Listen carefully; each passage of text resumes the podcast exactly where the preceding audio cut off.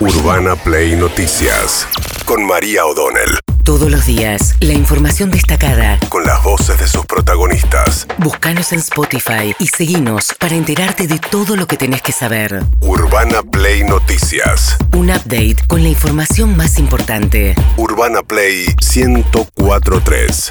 Una nueva experiencia. Bueno, reiteramos para usuarios del Sarmiento, eh, que no está frenando el Sarmiento en Ramos Mejía, está generando muchas complicaciones eso, además de la niebla a esta hora, y todos los que están queriendo anticiparse al aumento de las naftas se frustran porque llegan a las estaciones de servicio y ya rige desde esta mañana, fue sorpresivo, se anunció ayer a la noche y rige desde anoche el aumento de combustibles, así que ya te vas a encontrar con esa suba, no te apures porque no tiene ningún sentido.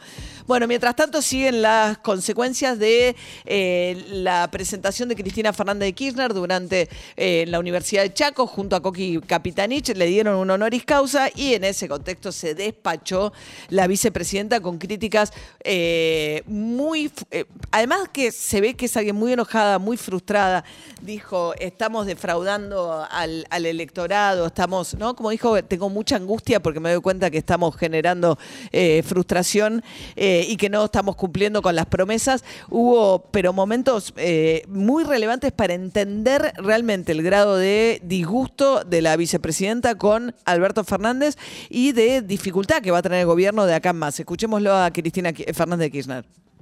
Además de esa decisión política, a la que no considero, como dicen algunos compañeros, erróneamente generosa, no, fue un acto inteligente, sí fue una acción generosa, creo que quien resultó electo presidente pudiera decidir libremente quién era su gabinete económico. Esta es la parte que a mí más me desconcertó el discurso de Cristina Kirchner, porque ella dice, está diciendo que por qué elige a Alberto Fernández, ¿no? Entonces, por un lado le baja el precio, que ahora Sí. lo vamos a escuchar, diciendo era alguien sin poder propio. Pero después dice fue una decisión inteligente. Entonces, ¿qué le dio a Alberto Fernández que ella no tenía? ¿En qué razón fue inteligente esa decisión? Después dice, lo que fui generosa es dejarlo armar su equipo económico. Y después le baja el precio a Guado, porque dice, y además para los que dicen que yo me metía en todo, de hecho él me ofreció que fuese Guado de Pedro el jefe de gabinete, yo le dije, no, no está todavía para eso y, y- y por eso fue ministro del Interior. Ahora, fíjense lo que decía sobre Alberto Fernández. Si fuera una disputa de poder, bueno, no sé, si hubiera elegido, qué sé yo, suponte al presidente del Frente Renovador, que venía de un partido político, de haber sido candidato a presidente, que tiene una fuerza con legisladores, con gobernadores, Gua- Guadaer de la CGT, no sé, o Emilio Pérsico de los movimientos sociales. Eso, bueno, una disputa de poder, pero elegí a una persona que hoy es presidente, que no representaba ninguna fuerza política de las que conformaba el frente, pero que además me había criticado duramente desde el año 2008 hasta ese momento. ¿Alguien piensa que yo puedo decidir las cosas por enojo, por una cuestión de poder? Bueno, todo lo que dice es Alberto Fernández no tenía ningún poder propio. Le han recordado todo este tiempo que fue jefe de campaña de Florencio Randazzo, que sacó menos del Sí. 4% de los votos, ¿no? Entonces, eh, el punto es, si elegís a alguien sin poder, ¿qué elegiste? ¿Un gerente?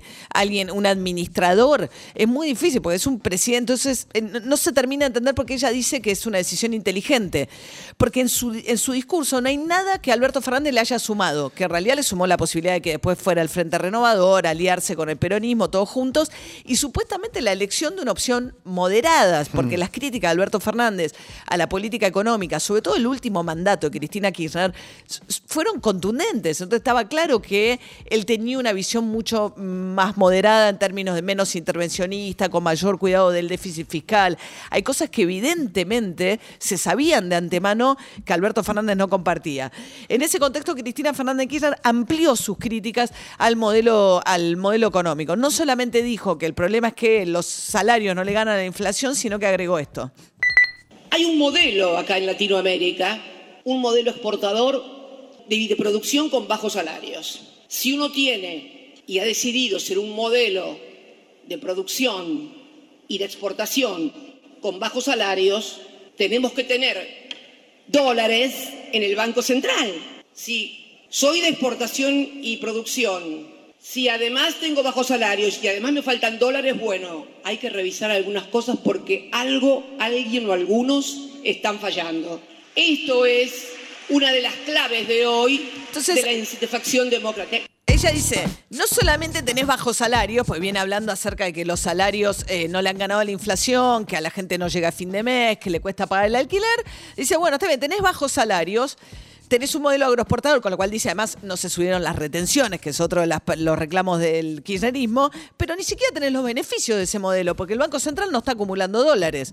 Y entonces después sacó todos unos cuadros acerca de qué está pasando con las reservas del Banco Central. Ella dijo, encima a mí me tocaron tiempos mucho más difíciles que estos y yo sí, bueno, después le recordaron a Cristina Fernández Kirchner que entre que asumió y entregó el poder, las reservas del Central habían bajado a la mitad. Lo que hizo sí fue una admisión que no le pasó por alto a nadie, porque mientras viene sacudiendo a, Ma- a Matías Culfas, el ministro de Desarrollo Productivo, al que volvió a reprocharle que haya escrito un libro que se llama Los tres kirchnerismos, cuyo último kirchnerismo, el tercero, digamos, dice básicamente es una crítica muy grande a la, a la segunda presidencia de Cristina Fernández Kirchner, que es una visión muy compartida por Martín Guzmán, y atención porque hoy lo van a escuchar acá en un ratito al ministro de Economía hacer esta reflexión y contestarle a muchas de las cosas que estamos escuchando de Cristina Fernández Kirchner. Nota exclusiva ahora en un ratito nada más con Martín Guzmán aquí en De Acá Más.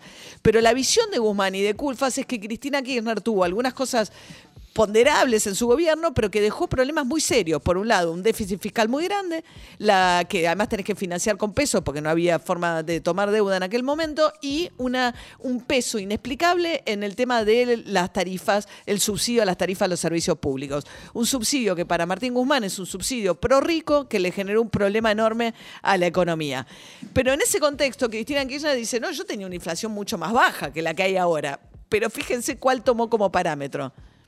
Yo me acuerdo de quien fue nuestro secretario de Comercio Interior último, que fue el que diseñó toda la política de, precios cuidados y que además logramos, ustedes se acuerdan que tuvimos una devaluación en enero del 14 y la inflación ese año se nos fue a 38, pero al año siguiente la bajamos a 24 a 25, una tarea de Axel y de Augusto Costa muy buena. Pero no, no, no, si no es para que los aplaudan, es simplemente para saber. Bien, entonces ella está diciendo dos cosas. Una, que Augusto Costa, que era secretario de Comercio, se comió todos los años Moreno. Augusto Costa fue el último secretario de Comercio, pero antes había estado Guillermo Moreno, ¿no? En la Secretaría de Comercio y toma de inflación los índices, no los del INDEC. Los del INDEC intervenido por Moreno no daban esa inflación. Ella está tomando la de las consultoras privadas, las que La reco- de- ella toma, termina tomando la que hacía el Congreso, eh, eh, los diputados y la que presentaba Patricia Bullrich. Sí, o la que, y la de las consultoras la que fueron multadas, las que, las que multaron, Sí. ante, las que denunciaron, ¿no? Y multaron por dar los números de, de inflación. Bueno, también salió a defender a la cámpora, fastidiadísima con lo que dice que es un destrato injusto a la cámpora. Y la verdad que lo que más me duele, otro tipo de argumentaciones que he escuchado ahí, las cajas. Ah, no se van, tienen diferencia, pero son las cajas. Yo, digo, ¿a qué funcionario se le ocurrió hacer operaciones en off definiendo a determinadas funciones y determinados estamentos de la administración pública como caja? Esa idea tienen acerca de la función pública, pero miren, porque a quien se acusa de estas cosas no es a mí, a quien se acusa de estas cosas son a organizaciones políticas, lo voy a decir con nombre y apellido, a la cámpora, las cajas, y repiten periodistas, programas de televisión, monocordemente y otros en off. Conmigo nunca van a tener el problema de lo off. Yo hablo y vivo en on. Bueno, off es una obviedad, pero lo reitero, es aquellos funcionarios que te cuentan algo, pero te dicen, bueno, no puedes decir que te lo digo yo. Entonces se dice que, entonces eh, son las historias en las cuales... Ahora, ella le atribuye al albertismo y al gobierno haber designado a la, la cámpora como el lugar que ocupa la organización que le gusta estar en donde hay mucha caja. Y la verdad es que hay es también una designación, sobre todo de medios opositores al gobierno, la de las cajas, pero también es una descripción de los hechos. Claro. ¿Dónde está hoy la cámpora? En la ANSES y el PAMI y en Aerolíneas Argentinas, en los lugares de mayor presupuesto, salvo quizás obras públicas o transporte, pero transporte la tiene masa. El transporte la tiene masa. El transporte la tiene masa, obras públicas es de Alberto Fernández, pues está acá Topodis, pero digamos, lo que tienen ANSES y PAMI, que es muy valorado por la cámpora y que trabajan en eso, es la expansión, la presencia territorial en todo el país. Claro. Cuando vos tenés oficinas En todo el país. Y además la ANSES es históricamente un lugar de mucho crecimiento político para quienes lo hacen bien o se van de ahí con buena imagen, porque tenés mucho acceso a los jubilados. Entonces son, no solamente manejan los presupuestos más grandes, sobre todo la ANSES, sino que además tienen presencia territorial en todo el país. Bueno, después ella contó que eh, le habían ofrecido, que Alberto Fernández le ofreció a, Juan- a- a- Al Cuervo al Cuervo Larroque el Ministerio de Desarrollo Social y que el propio Máximo le dijo, no, déjalo a Cuervo en Provincia de Buenos Aires, ponelo a Juanchi Zabaleta, ¿no? que es el actual ministro. Urbana Play Noticias.